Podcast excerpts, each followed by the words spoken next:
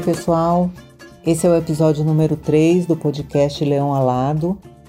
Faz tempo que a gente se encontra para conversar sobre a vida, o mundo, as nossas experiências com espiritualidade, já que nós três frequentamos o mesmo espaço de meditação, que é o Parque de Estudo e Reflexão Calcaia, que fica em Cotia, aqui na Grande São Paulo, e a gente participa também de uma corrente espiritual chamada A Mensagem de Silo. A gente resolveu ampliar a roda dessa conversa e fazer um podcast para compartilhar um pouco o que a gente faz e as nossas reflexões. Vai que serve para outras pessoas, né?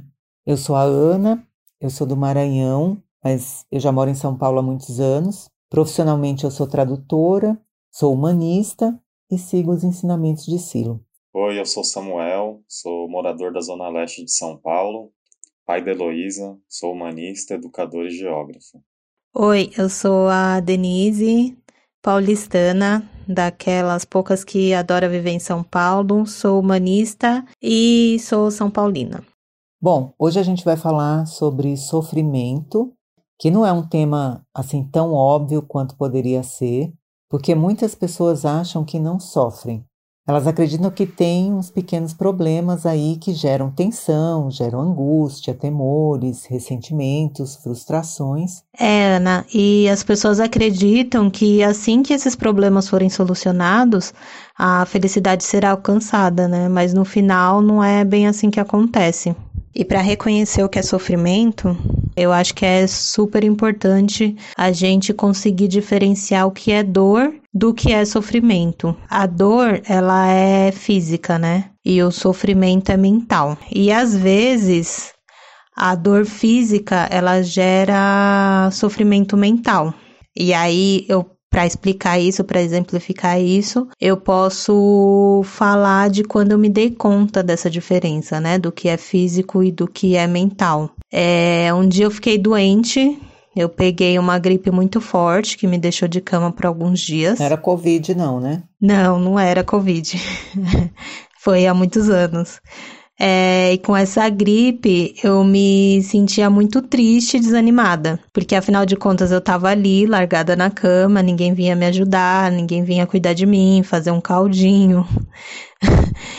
É, e isso foi me deixando cada vez mais cansada e desanimada. E aí, um momento, eu parei e comecei a tentar diferenciar o que realmente era doença, né? Que era a dor do corpo, cansaço, o nariz escorrendo, essas coisas do que era a minha mente ajudando a deixar que essa coisa física ficasse mais pesada, mais sofrida. Quando eu me dei conta disso, eu consegui separar os dois, eu deixei de lado toda essa lamentação e aí eu comecei a me sentir melhor.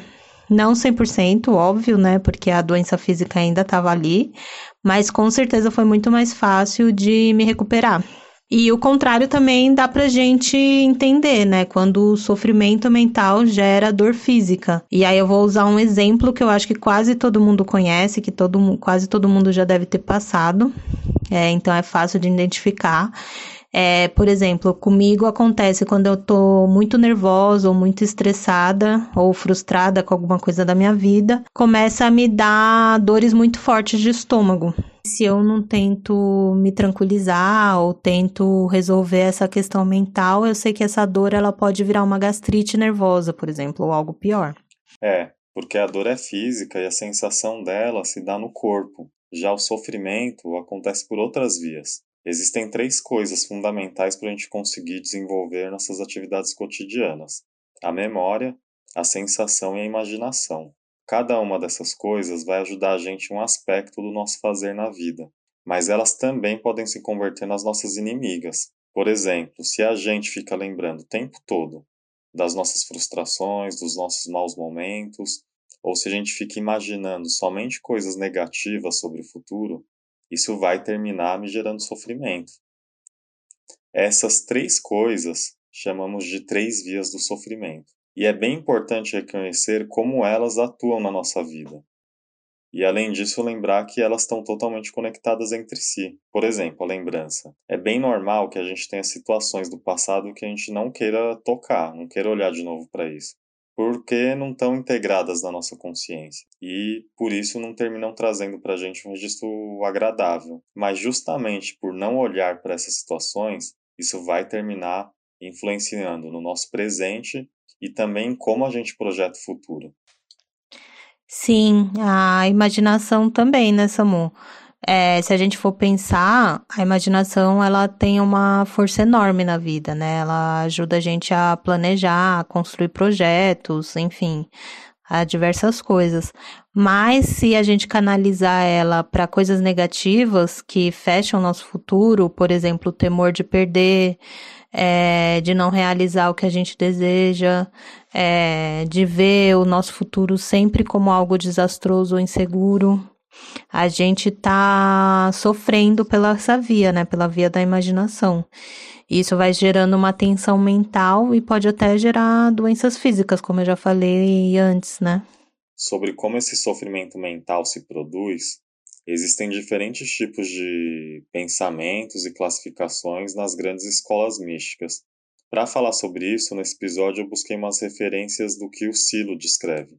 Mas resumindo, a gente sofre por ter medo. E medo do quê? Da solidão, da doença, da morte e da pobreza. Esses são os grandes temores que atuam como pano de fundo da nossa vida.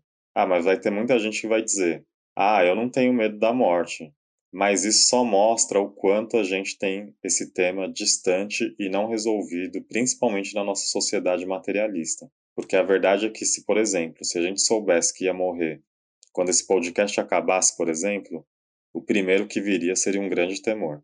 O lance é que esses temores que a gente falou, eles motivam desejos em nós. Para a gente, tem uma diferença entre desejo e necessidade. A necessidade ela está relacionada a alguma coisa que, quando a gente não satisfaz, ela termina por produzir dor física. Está mais ligada à manutenção da vida de uma forma geral. Os desejos, se não são satisfeitos, não colocam em risco nossa integridade. Ele está mais relacionado com a compensação daqueles temores que a gente acabou de falar. E muitas vezes esses desejos, mesmo os alcançados, seguem atuando como motor na, da nossa ação. E o desejo termina dando origem à violência. Tem uma frase excelente do Silo na Cura do Sofrimento, que é a primeira exposição pública dele, em 1969, que diz o seguinte: Quanto mais violento é um homem, mais grosseiros são seus desejos. Realmente essa frase é muito boa. E aí, escutando tudo isso que você está falando, eu fiquei aqui me perguntando qual é a raiz do desejo. Para mim é a possessão, ou seja, o sofrimento tem uma raiz possessiva. Porque ou eu desejo possuir algo que eu não tenho, ou porque eu temo perder algo que eu possuo ou que eu acho que eu possuo. E aí, se a gente for pensar no que nos causa sofrimento, né? Das coisas mais simples, tipo um conflito com um conhecido, por exemplo, com alguém que eu conheço. Ou mais grave, é, a gente vai ver que na raiz disso tá esse sentimento de desejo de possuir. E esse desejo de posse guarda uma relação com o registro de tensão, de contração, então, a superação do sofrimento para nós está relacionada a uma nova postura frente à vida, com um descobrimento ou fortalecimento do sentido da vida e uma compreensão através da própria experiência de uma dimensão espiritual que ressignifica tudo, toda a nossa vida. É, e por que que a gente fala da necessidade de uma nova postura, de um novo significado para a vida? Porque a gente está submerso num sistema materialista e individualista, em que a gente é formado para levar a vida buscando coisas, coisas, afetos, situações, que vindo de fora vão supostamente trazer felicidade e bem-estar. Supostamente ter coisas materiais e não materiais é o que eu preciso para garantir um certo estado, acreditando que o que dá sentido para a vida vem do mundo externo. Então, esperando que tudo venha de fora, eu acabo acreditando que o amor, por exemplo, não, se, não é algo que eu sinto porque já existe na minha interioridade. Eu acabo acreditando que é algo que outra pessoa vai me dar e eu vou usar isso para preencher esse vazio que eu sinto. Como eu não quero sentir esse vazio de novo, esse amor que a outra pessoa me dá, entre aspas, se transforma em algo que eu não posso perder. Aí, para garantir que eu não perca isso, eu tenho que controlar, tenho que vigiar os desejos da outra pessoa, e assim a gente vai, num círculo vicioso que acaba servindo mesmo só para aumentar esse vazio de frustração em frustração. No primeiro episódio que a gente fez sobre meditação, a gente falou dessa prática muito útil que é revisar como foi o dia, prestando atenção principalmente nos conflitos, porque aí se abrem possibilidades de entender qual que é a raiz do meu sofrimento. Aqui a gente está colocando ênfase, por enquanto, nessa possibilidade de compreender de onde vem o sofrimento. Começar por aí, né? Compreender por que eu sofro, como eu sofro, como isso funciona, como eu posso observar isso. É bom poder olhar para isso, olhar sem desânimo, sem medo, pensando nisso como uma possibilidade de renovação que se abre. Mas para isso, eu acho que é preciso também abandonar alguns preconceitos, como esse, por exemplo, que afirma que o sofrimento é necessário ou que o sofrimento é inevitável. Essa valorização do sofrimento nunca serviu para fins muito, no muito nobres, né? Vamos combinar. Muito menos ajudou o ser humano a avançar. Acho que é importante entender também que o sofrimento não é algo que tenha uma solução parcial. Ele requer uma compreensão mais abrangente da vida, compreender os nossos anseios, os nossos temores, as pressões que a gente sofre do meio e compreender também aquilo que me anima, me entusiasma, me dá alegria. Sim, a gente vai falar dessa dimensão espiritual e dessa nova postura frente à vida que são necessárias para ir superando o sofrimento no processo de liberação, que é passo a passo, nos próximos episódios. Mas com toda certeza, essas questões têm a ver com o fracasso das ilusões. Esses momentos da vida em que uma situação fracassa e causa um vazio que dá oportunidade de refletir e mudar completamente a direção da nossa vida. E além disso, também tem a ver com o medo da morte porque a gente costuma pensar que é o passado que influencia a nossa vida, mas na verdade é o futuro. É o que eu espero que vai acontecer lá na frente que me faz continuar vivendo. E quando a morte se apresenta como rompimento absoluto desse futuro, a vida perde sentido. Porque se a vida é simplesmente responder às necessidades reais ou imaginárias, que sentido que teria passar a vida tentando preencher um vazio quando se acaba tudo? Nada tem sentido se tudo termina com a morte. Essa é outra afirmação bem importante pra gente, mas aí já é outro assunto, né? É isso, Samu. A gente vai ficando por aqui. Espero que vocês tenham gostado da nossa conversa de hoje. É claro que esse tema dá pano para manga e a gente vai continuar desenvolvendo isso em outros episódios. E quem quiser comentar, dar dicas ou conhecer um pouco mais da gente, a gente tem uma página no Facebook que se chama Despertar. Tem várias páginas né, com esse nome no Facebook. A nossa tem dois As, Despertar, no endereço né, do link. Vocês podem mandar mensagem para a gente por lá. E também como referência tem o site silo.net, que tem toda a obra do Silo, que é a base do que a gente está compartilhando aqui e lá no site toda a obra dele está disponibilizada gratuitamente. A nossa música do podcast é Mosquitinho de Velório, do disco Kiko Dinucci e Bando Afro Macarrônico. O disco inteiro é muito bom, aliás. E para terminar mesmo, vamos às nossas dicas culturais. Vai lá, Denise.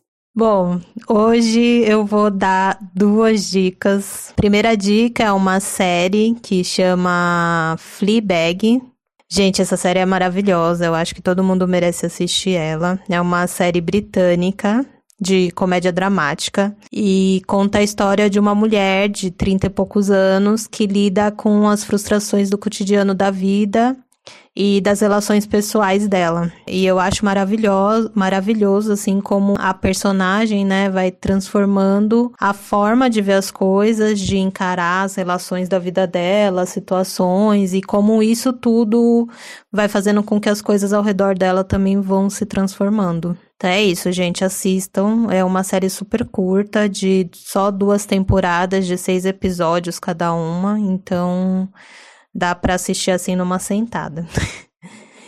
E a segunda dica, o Samuel já falou um pouquinho antes aqui, é a primeira manifestação pública do Silo, que é esse pensador, né, que dá base ao nosso nossos estudos, nossas reflexões. Essa manifestação pública chama A Cura do Sofrimento. É muito boa e tem tudo que a gente está falando aqui nesse episódio de uma forma poética e maravilhosa. Tem fácil, super fácil no YouTube, com legenda em português. É só pesquisar lá que vocês vão encontrar. Legal, Dê. Quando eu estava pensando nas dicas culturais, eu lembrei de uns filmes que, de alguma maneira, tocam esses temas, né? Alguns são antigos, tipo Linha Mortal, que é um filme de 1990 com a Julia Roberts, o Kevin Bacon, todos bem jovenzinhos. No filme eles são estudantes de medicina que eles decidem realizar umas experiências científicas neles mesmos para determinar se existe alguma coisa além da morte. E aí tem um desenrolar surpreendente. É, outro filme até anterior a esse é um chamado Campo dos Sonhos, com Kevin Costner, que faz o papel de um fazendeiro que escuta uma voz dizendo para ele construir um campo. Se você construir o campo, ele virá. E por último, um filme mais recente, não tão recente, é de 2010, um filme do Clint Eastwood que se chama Além da Vida, em que se cruzam as vidas de um operário americano, uma jornalista francesa e um menino londrino, tratando de temas que estão relacionados à questão do sofrimento e estão relacionados aos, a temas essenciais da vida. Manda aí, Samu.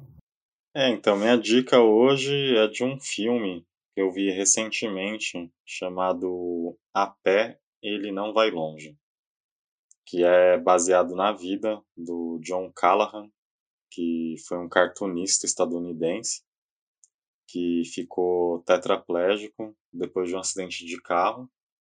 É, quem faz o, o, esse protagonista no filme é aquele mano lá que fez o Coringa, o famosão aí, né?